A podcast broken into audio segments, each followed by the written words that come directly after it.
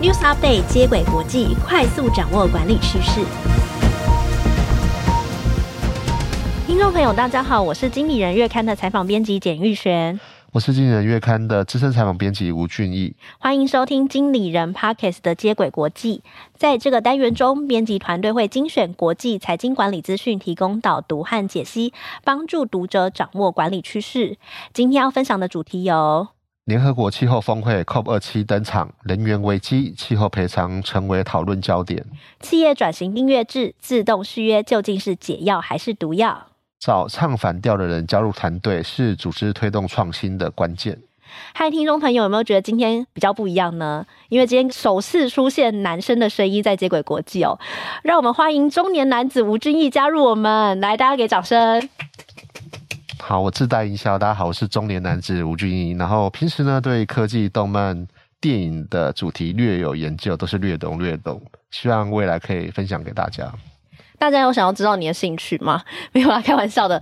好，嗯、听起来就是一个 呃宅男，我可以说你是宅宅的兴趣吗？哎、欸，可以有。我觉得宅是一种骄傲。好好好，我很期待哦，动漫和电影呢，怎么在接轨国际这个单元聊出跟管理相关的议题哦。但是今天第一则新闻呢，不是聊俊逸最爱的，是我挑的。我今天想要跟大家聊二十七届的联合国气候峰会，也就是 COP 二十七。那为什么要聊呢？因为现在正在举办哦，就是十一月六号到十一月十八号，它在埃及举办。那我想说，在 ESG 这个时代下，这个会议呢，一定会引发更多的关注。然后目前呢，有两百多个国家的政府啊和元首呢，都应邀出席。那今天呢，会为大家整理四个 COP 二十七的关注看看点。那在介绍看点前，我想要请俊义帮我们说明一下什么是联合国气候峰会。呃，联合国气候峰会呢，它其实是每年举办一次，然后目的呢就是各国协商呢，防止说全球的气温上升的措施。嗯，比较新的协定呢，大家可能比较熟悉，就是在二零一五年巴黎召开第二十一届的联合国气候峰会，它定下的巴黎协定呢，将二十一世纪。全球气温的升温幅度呢，希望可以限制在两度 C 以内。但，如果可以的话，他希望可以在温度可以限制在一点五度 C 以内。这份的协定呢，已经在二零一六年生效，是具有法律约束力的国际条约。虽然说之前美国退出，但最近又加入了，所以说现在有大概一百九十三个国的成员。嗯，其实从这个巴黎协定，我们就可以知道说，联合国气候峰会它是有影响力的、有约束力的，大家会讨论出一起因应气候变化的方针哦。而且这个一点五度 C 的规定，这个限制其实也是联动现在的近零碳排的策略。为什么我们要在二零五零年净零碳排？其实也是为了要限制我们的温度幅度不要上升到一点五度。每一年的气候峰会的主轴呢，其实都在讨论气候变化的因应措施。那今年 COP 二十七的关注呢，会关注在三个领域。第一个是减少碳排，第二个呢是帮助各国呢准备和应对气候变化。那第三个呢是为发展中的国家争取更多的技术和资源来应对气候变化。而各国呢在参与会议之前呢，要蛮认真的，要提交国家气候计划。哇，听起来也是一个蛮大工程的一个峰会。但虽然说呢，抑制气温上升呢，跟减碳呢，已经是全球的共识，但执行的过程中呢，其实还是会遇到许多问题跟挑战。BBC 新闻就整理 COP 二七的三个关注的焦点。第一个呢，就是国际关系的紧张跟能源危机，会不会减缓各国的减碳行动？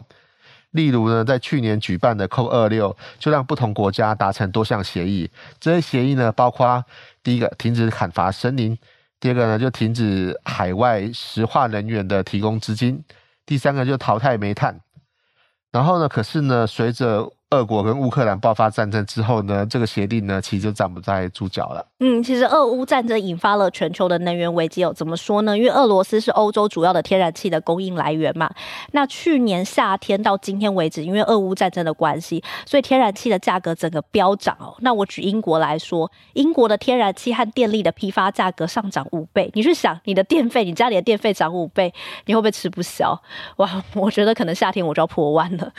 那再加上呢，俄罗罗斯的石油禁运令哦，全球的油价呢持续的走高，民众和企业呢都觉得压力很大。那能源危机的威胁增大呢，也影响到全球减碳的进度。那部分国家呢就说，其实他们因为如果我要一直用新能源，其实电费会更增加嘛，所以他们就在寻找新的石化燃料，然后来确保能源安全。比方说，中国和德国这些制造国家呢，就重新恢复呢使用呢污染最高的煤炭。其实中美关系的紧张呢，也是一个问题。中国跟美国呢，分别是世界上最大的两个排呃碳排放国。然后，但是呢，因为八月份呢，众议院的院长裴洛西呢访台之后呢。中国就暂停跟美国在防止气候变化之间的合作。那 COP 二七呢？如何协调各国之间的利益，达到一个平衡目标？巩固巴黎协定跟 COP 二六的成果，其实蛮值得关注的。嗯，显见就是说，我们在减碳或者是因应气候变化的时候，不只要考虑掉这种理想的目标，其实很多现实的利益面，各国也是在互相的权衡跟角力中哦。就是一个动态平衡中。对，没错。那第二个看点呢，其实是气候赔偿的议题，也就是说，富裕国家呢，必须要向温室气体排放量低、确保受气候变迁影响的低收入国家提供赔偿。其实，在巴黎协定的时候就已经有列出来了，也就是说，富裕国家呢承诺到二零二零年每年都要提供呢一千亿的美元的气候融资给第三世界的国家，也就是发展中的国家，然后让他们能够节能减碳来应对气候变化。可是目前为止呢，这部分的资金呢只兑现了一小部分而已。其实这个议题呢已经讨论很久了。总体来说呢，西方国家呢首先实行工业化，所以对现在气候暖化呢，其实要负比较大的责任。但而且也比较有能力呢，对应气候变化。但经济比较落后的国家呢，更容易受到气候变化的冲击。特别是今年，比如说欧洲大陆、非洲或美国西部呢，都发生了非常严重的干旱。而巴基斯坦呢，连续的降雨导致三分之一的国土变成沼泽。极端气候的因应呢，已经成为全球议题。如何透过气候赔偿金帮助发展中的国家处理这些气候变迁造成的损失？以因应未来的危机呢？目前呢，这些都已经被发展中的国家呢要求放到 COP 二期的议程中，就看已开发的国家，就是美国。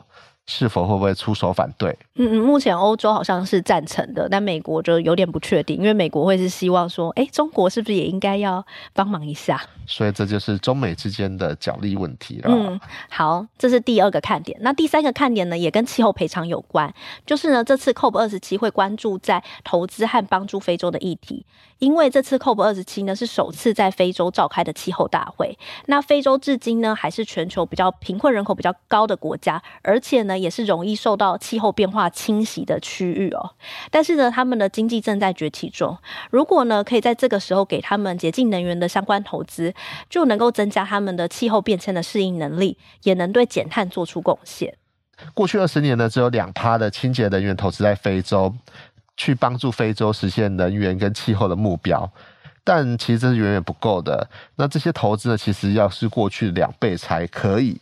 所以说呢，世界各国对非洲的如何投资跟援助呢，其实是 COP 二七的观察重点。嗯，最后再为大家总结一下 COP 二十七的观察看点哦，因为现在正在举办中，然后台湾其实也蛮多媒体派特派员在那边，所以近期的新闻其实会非常多。那有三个可以值得关注的地方，第一个呢是能源危机，中美贸易紧张，各国如何在这之中呢去寻求一个特好的解决方案，这是一个关注的焦点。第二个呢是针对开发中国家的气候补偿。措施是否有进一步讨论的机会？第三个呢是首次安排在非洲的气候大会。那针对非洲的新能源投资，各国会给予哪些协助？从这则新闻的分享可以知道，说呢，其实 ESG 减碳虽然说看似是全球的共识，但投入的过程中，其实还会遇到很多现实面、利益面的问题。如何透过 CO 二七呢，让各国抛下旗舰，共同因应气候变迁，就会是大家关注的焦点。而在会议中呢，做出的协定呢，也会约束企业日后的行动，或是帮助企业日后做决策。所以说，了解这个会议做出哪些结论呢，其实还蛮重要的。哎，俊毅不是说喜欢科技和影视类的新闻，怎么第一则就这么硬？知识量也太满了。好啦，其实第一则是我要求一定要讲的。好，第二则真的是要讨论俊毅关注的订阅经济的问题，因为企业现在其实都会觉得订阅制应该会比买断制更好，因为订阅制通常会绑。自动续订的活动啊，然后呢，消费者呢，如果要取消这个自动续订，可能就要花很多力气。那所以说，大家就会觉得说，订阅制应该是可以帮企业创造持续性收入的来源。那我这边想问一下俊逸哦，你是不是那个盘子一年缴了很多订阅费？嗯，没错，我就是那个盘子。嗯，哎，不对，没错，我是订阅的爱好者。除了会有大家都会订阅 Netflix 之外呢，Dis Plus 也是在我的扣款名单当中。除此之外，其实 YouTube 我有成为会员。好，YouTube 也有。呃，没错，我讨厌广告，非常讨厌。对，哎、欸，你你不止订这些吧？我怎么听说你还订了什么 Adobe 的软体？那个很贵耶、欸。没错，但是其实因为我喜欢摄影，所以说拍很多照。其实 Adobe 有 Lightroom 啊之类的话，其实对我来讲是有帮助的。不止吧？听说你最近为了世界杯，好像又想要再去订一些运动频道哈？哎、欸，没错，就是一日足球迷嘛。哦，我的天呐、啊，你哎、欸，你你订阅真的蛮多的，你。订这么多费用，到底花了你多少钱呐、啊？那你会不会有时候忘记说，哎、我其实忘了订这个，然后忘了取消，然后账单就越越累积？哎、本来一千块，后来哎缴、了三年之后变五千块，哎、人家是投资复利成长，你是订阅费复利成长？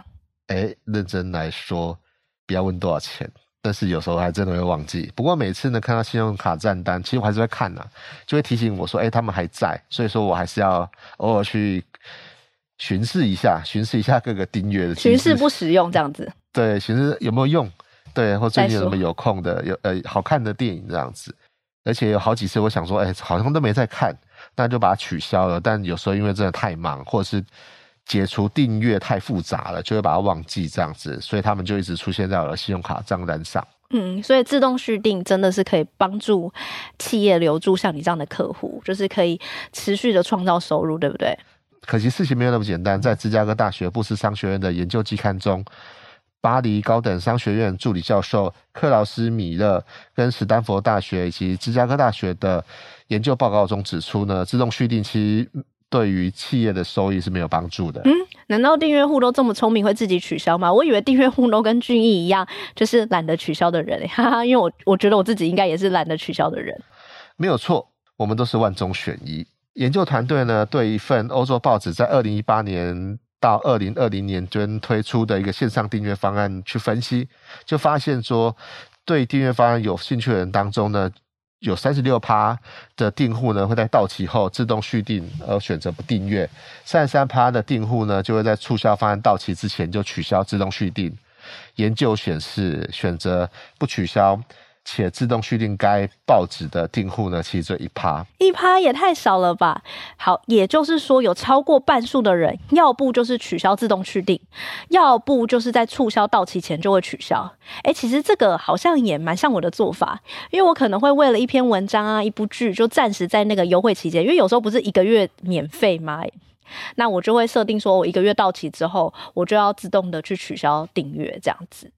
但其实这个研究也告诉我们，其实自动续约其实就是行销毒药。哎，研究指出呢，跟免费注册的会员相比呢，自动续订跟注册绑在一起呢，就会让会员在两年内注册的欲望降低九趴，甚至光是推出这个方案，就会让消费者不想在该网站注册。其实这么说来也是啦，根据我亲身的经验呢，甚至连我那么爱订阅的人，看到那些会自动续订的订阅制，我都会想说要不要订，避免陷入无限的回圈。嗯我是蛮不相信的啦，你一定会订啦。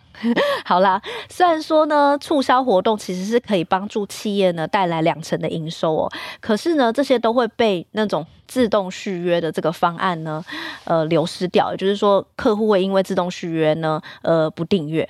那么，如果企业真的很想要推订阅制，那他不想要用自动续约来留下客户，还有哪些方法可以提升续订的订阅率呢？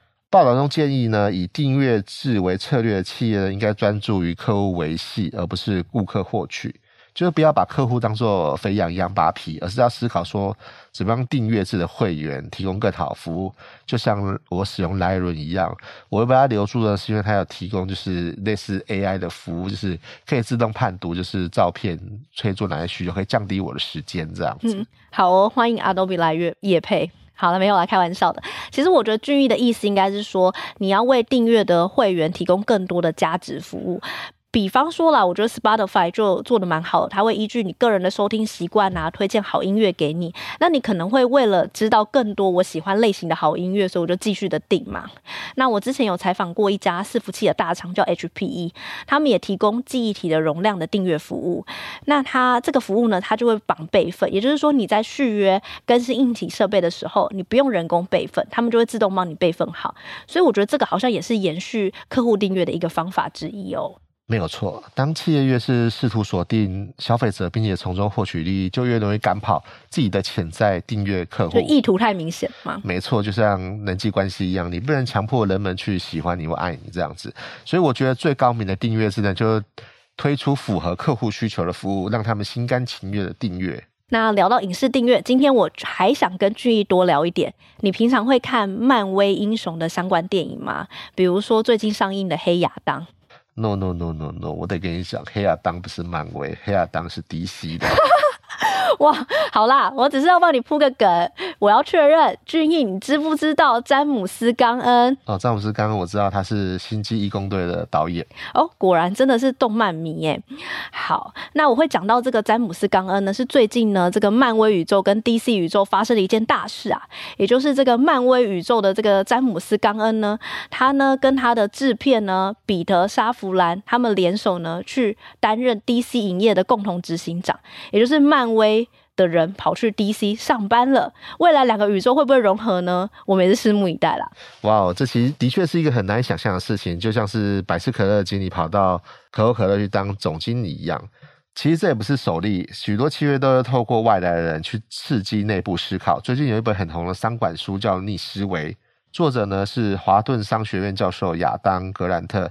讲到皮克斯的故事，嗯，我来解释一下这个故事哦。就是在两千年的时候呢，皮克斯完成了第一部卖座电影，我也非常喜欢，叫做《玩具总动员》。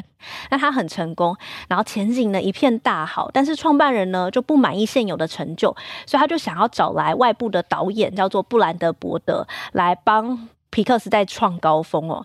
那这个布兰德伯德，他对他的制片的要求非常的高，所以呢，他提出他的愿景的时候呢。皮克斯内部团队就一直摇头，就说不可能。如果要达成你这个愿景的话呢，大概需要十年的时间，还有五百万的美金才可以做到。所以内部评估说不可能，不可能，不可能办到。但其实后来这个导演还是做到了，而且做到方式非常有趣。他走的是另外一条路，他去找那些呢不适合待在皮克斯的人来参与他的企划案。就比如说那些非常难以相处或者是心怀不满的人。有些人就会称他们叫黑羊，或者是称他们叫海盗。当布莱德把他们找来的时候，他警告他们说：“哎，没有人相信你们能够完成这项计划。”结果呢，在短短的四年，这个团队呢不仅推出皮克斯有史以来最复杂的影片，而且设法降低了每分钟的制作成本。最后，这部电影《超人特工队》的全球票房呢超过六亿美元，而且呢赢得了奥斯卡最佳动画奖。嗯他的思维真的蛮不一样的，因为通常呢，我们不是要找我的伙伴，然后来一起制作嘛，或者是说，哎，我是一个新加入的外人，然后当我的内部人都说 no no no，你这个计划不成的时候，我就有时候就会想说，那我就依着内部人的思考，我们来想别的方法，不要再坚持用这种难度那么高的制作方式。但他反而去找一群不一样的人，然后来跳脱思考，这个其实会让我们反思说，其实，在同温层里面，虽然说你会很开心，大家都会支持你的意见。可是反而会陷入既有的思考框架，没有办法突破。没错，所以我们要找一个 No Man，不是 Yes Man。哦，对，意思就是说要有一个意义网络。没错了，就是一群会指出我们的盲点，然后并且协助我们克服弱点的人。他们的角色呢是督促我们，就是要谦虚一点来看待专业，然后怀疑我们的知识，然后并且对新的观点产生好奇。进而启动思考的循环。嗯，其实 Pixar 的方法很多机构也常常用，因为有时候领导者他会过于自满，他就会有一种确认偏误，觉得说我自己的决定就会是对的。那有些组织呢，就会安排异议分子来唱反调，比如说美国的白宫或五角大厦，他们在决策的时候呢，就会组织一个叫做谋杀委员会，然后来挑起这个任务的冲突。也就是说，我会去反对你说你这个计划不行。你这个候选人不 OK，然后来激起内部更多元的讨论。那另外呢，Google 呢，他们呢有一个开发创新专案的叫做 X 实验室。那在这个实验室呢，里面有一个作业独立的团队，他会去评估说，哎，你这个计划是否有特色、大胆。那如果不 OK，我就把你否决。那接到否决任务当然很难过，但这个某程度这个否决也是逼大家重新去思考，说怎么把这个计划调整的更好。诶，没错，说 S 实验室啊，就让我想到 S 档案里面的穆德探员，他也是保持怀疑的态度，然后把很多事情都把它解决了，也没有解决，呃、就把疑问把它指出来。他是担任一个指出盲点的人，然后大家都很讨厌他，还蛮多人讨厌他的。但是对于组织来说呢，其实说和谐虽然很重要，但是在决策面上面呢，真的需要有人大胆的建言，提出不同的看法，才可以突破框架创新。我觉得格兰特呢在书中说的很好，与其从证实或肯定自己意见的人上学习，不如说从挑战我们思考过程中会学到更多。强大领导者呢，也会跟他们批判者交手，让自己变得更强大；软弱领导者呢，就会这样批判者消音，让自己变得更微弱。啊，这绝对不是在影射某些国家。哎、你这段真的要被消音的啦。好啦，我最后来为观众做个总结哦。为了不让组织呢在同温层中停滞不前，没有创新的机会，我们需要找一个异议网络，然后也就是一群能会指出自己盲点，并且协助我们克服弱点的人。他们有时候会有点唱反调，有时候会有点讨厌，但是呢，你要想他们是在帮助我们进步。那同时呢，我们也要去练习，不要把批评者当成敌人，而是要把他当成呢他会给予你不同观点的指引者。从他们身上，你会学到更多的东西。没错，今天很谢谢玉璇的分享。然后今天我们讨论的三则新闻，首先呢是联合国气候峰会 COP27 登场，能源危机、气候赔偿成为讨论焦点。企业转型订阅制、自动续约究竟是解药还是毒药？唱反调的人加入团队是组织推动创新的关键。喜欢经理人 Podcast 的话，欢迎到 Apple Podcast 给我们五星好评。如果有职场困扰，希望我们解答，也可以填写资讯栏中的表单，我们将有机会邀请职场专家为你解答哦。以上内容由庄慧忆、简玉璇、吴俊义编译整理，简玉璇、吴俊义制作。感谢大家的收听，经理人接轨国际，下回再见，拜拜。